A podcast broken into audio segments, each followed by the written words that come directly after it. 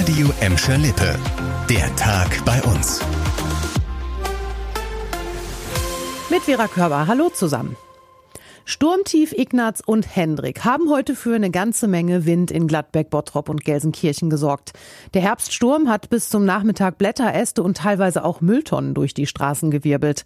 Trotzdem gab es nur wenige größere Schäden bei uns. In Gelsenkirchen musste die Feuerwehr zu 17 sturmbedingten Einsätzen raus.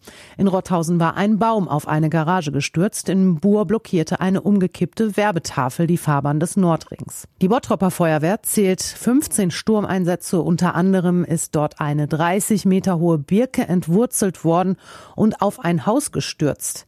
In Kirchhellen musste außerdem ein Baum von der Auffahrt zur A31 weggeräumt werden. An der Friedenstraße in Gladbeck Mitte hat ein Baum ein geparktes Auto unter sich begraben. Insgesamt war die Gladbecker Feuerwehr siebenmal im Einsatz. Personen kamen zum Glück bei dem Sturm nicht zu Schaden. Einen ziemlich großen Einsatz gab es in der Nachbarstadt Essen. Dort wurde ein Kirchenkreuz aus der Verankerung gerissen und hing stundenlang in einem Blitzableiter fest. Eine Gelsenkirchener Werksfeuerwehr unterstützte die Feuerwehr Essen bei der Sicherung des Kreuzes. So konnte es vorm Absturz bewahrt werden. Probleme wegen des Sturms gab es auch bei den öffentlichen Verkehrsmitteln, wie Bahnsprecherin Anja Brückers heute Nachmittag mitgeteilt hat. Der Bahnverkehr in Nordrhein-Westfalen war ja kurzzeitig eingestellt. Die gute Nachricht, seit heute Mittag fahren die Züge dort nach und nach wieder. ICE und IC-Verbindungen zwischen Köln und Berlin wurden wieder aufgenommen. Es kommt jedoch weiter zu Ausfällen und Verspätungen in weiten Teilen Deutschlands. Auch bei der Bogestra gab es zwischendurch kleinere Probleme wegen Ästen, die die Strecke blockierten. Ein 19-jähriger Bottropper ist nach einer Schlägerei in Düsseldorf am Wochenende gestorben. Der junge Mann soll von einem unbekannten Täter mit einer Flasche angegriffen worden sein. Polizei und Staatsanwaltschaft haben eine Mordkommission eingerichtet. In der Nacht von Freitag auf Samstag alarmierten Passanten die Düsseldorfer Polizei, da der Bottropper verletzt an einer Treppe in der Düsseldorfer Altstadt lag. Die alarmierten Rettungskräfte versuchten noch vor Ort den 19-Jährigen medizinisch zu versorgen. Seine Verletzung und der Blutverlust waren allerdings so schwer, dass er noch in der Nacht notoperiert werden musste.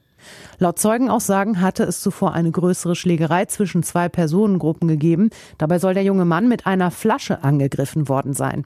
Der Täter sei dann in unbekannte Richtung geflüchtet. Vorgestern verstarb der Bottropper dann aufgrund des enormen Blutverlusts. Das ergab gestern die rechtsmedizinische Untersuchung der Uniklinik Düsseldorf.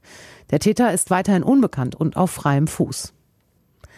Bei einer landesweiten Drogenrazzia haben Ermittler der Polizei vier große Marihuana-Plantagen in Gelsenkirchen entdeckt. Eine weitere haben die Polizisten in Duisburg gefunden.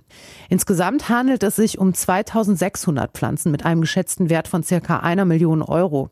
Seit dem frühen Morgen war die Polizei in mehreren Städten im Ruhrgebiet im Einsatz, neben Gelsenkirchen und Duisburg auch in Essen, Bochum und Herne.